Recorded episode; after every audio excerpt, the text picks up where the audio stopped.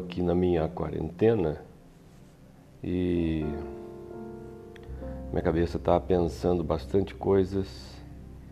Eu lembrei de uma época, eh, eu devia ter mais ou menos assim uns 11 anos, e eu acordei uma certa madrugada para tomar água e vi uma panela de água com carne seca dentro.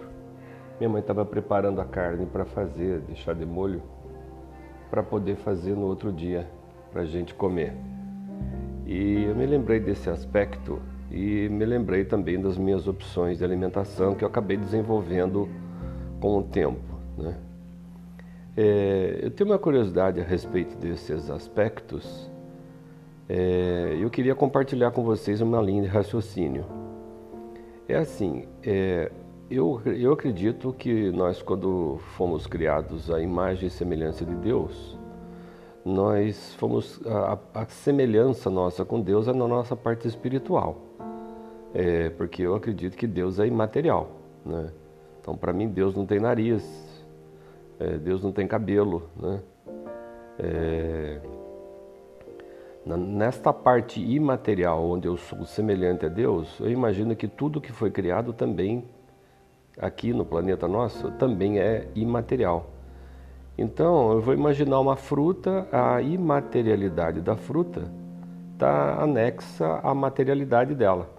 Então, quando eu como uma manga, por exemplo, eu estou comendo a parte física dela, onde os nutrientes alimentam e nutrem o meu corpo físico, mas também eu estou me alimentando da espiritualidade da manga. É, e a experiência da manga é a parte aérea, né? A manga, ela nasce pendurada no galho, na extremidade da ponta de um galho, na ponta de um galho. E essa experiência dela de balançar com o vento, de se firmar, de se prender firme ali, de colher toda a experiência do sol, do vento, da chuva, da poeira, é, de vencer os animais, de receber toda essa experiência, está é, tá tudo sintetizado nela. Então, quando eu como essa manga, eu aprendi com ela o melhor ângulo do sol, o melhor posicionamento dela na árvore. Então, as que ficaram lá em cima, as que ficaram aqui embaixo, as que ficaram mais ocultas no meio.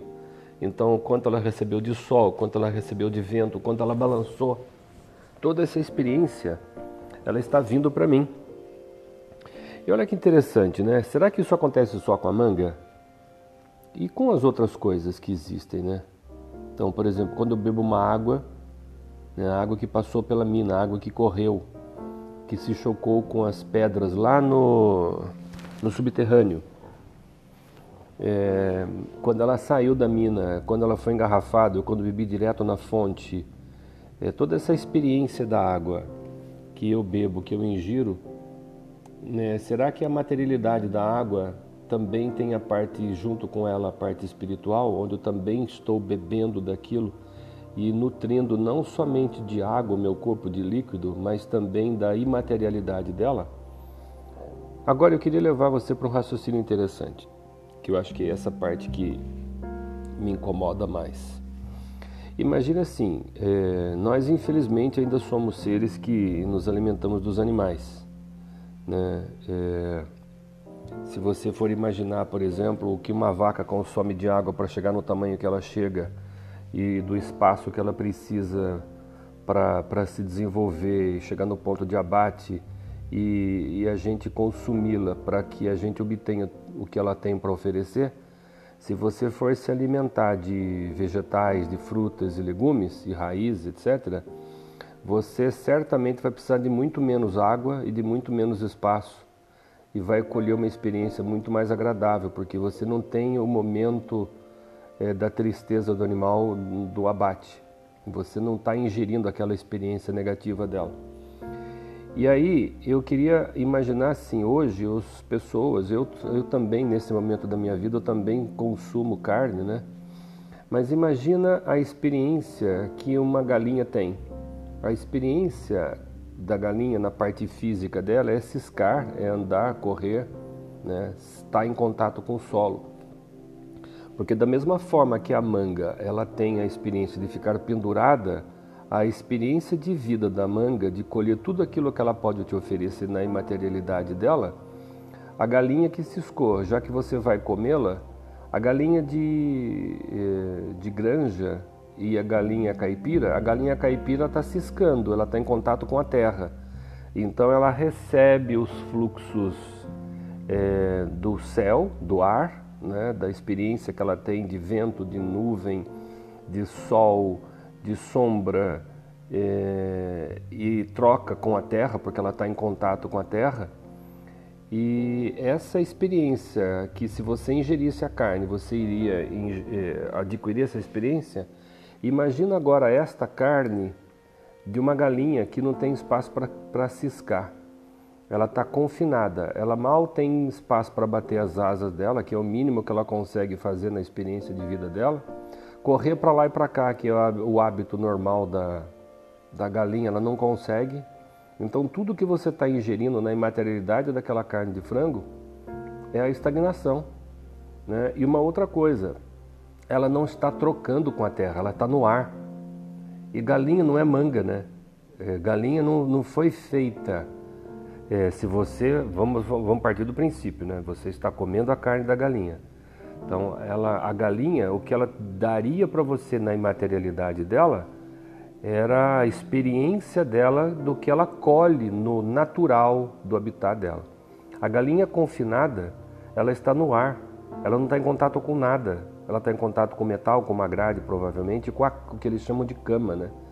Que parte das, dos dejetos dela, é parte também de de, de capim que fica ali e logicamente as granjas elas são é, planejadas de um jeito que o contato com o dejeto seja mínimo, seja mínimo, mas a galinha está ali e ela está no ar, ela não está é, em movimento.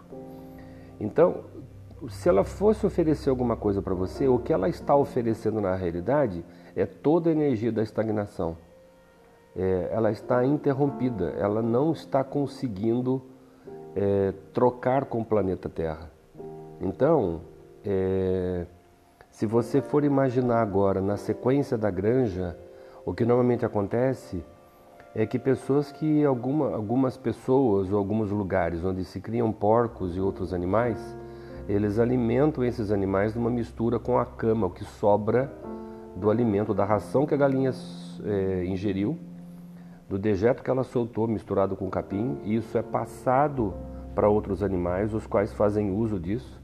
E eles se alimentando disso, eles também se alimentam de uma parte física e também de uma outra imaterialidade. Né? Ah, aí você imagina aquela época onde teve a vaca louca, né? É, você imagina uma sequência de animais se alimentando do que não é natural para ele. Então todos nós estamos perdendo a, a oportunidade de nos alimentar com aquilo que é mais natural. Né? E se por acaso a gente escolhe se alimentar de uma coisa menos é, ideal, no caso da carne, é, nós estamos ficando com a pior experiência do alimento da carne.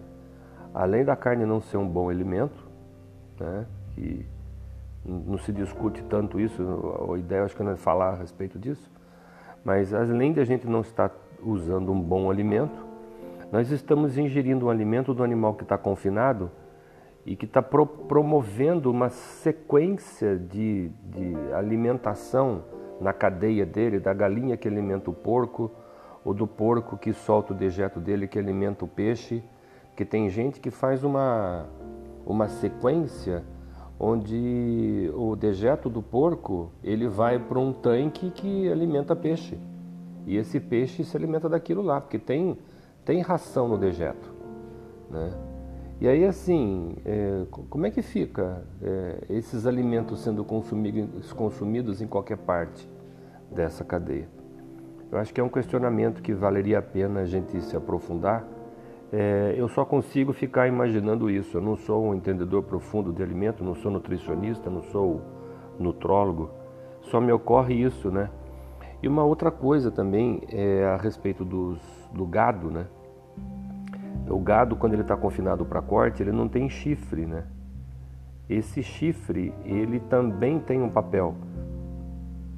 Da mesma forma que os alimentos que estão em árvores balançam, o gado, na completeza dele, na totalidade e integralidade dele, o chifre dele presta um serviço de conectar o ser dele com energias sutis que entram pelo chifre.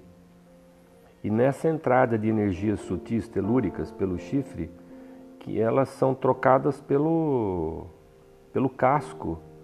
É, e aí a, a experiência cósmica que ele recebe é passada por ele, na experiência de andar, de se alimentar do pasto e trocar com a terra, a terra também, por sua vez, como organismo vivo, devolve para ele, para que ele cumpra o papel dele de comunicar para o cosmo de volta aquilo que a Terra entendeu dele e está devolvendo para o cosmo, porque tudo vem de lá para cá, né? É, aqui é a reminiscência, aqui é o que está sobrando, né? É a vibração mais é, é uma vibração mais, vamos dizer assim, mais lenta do que existe lá em cima vibrando sutil.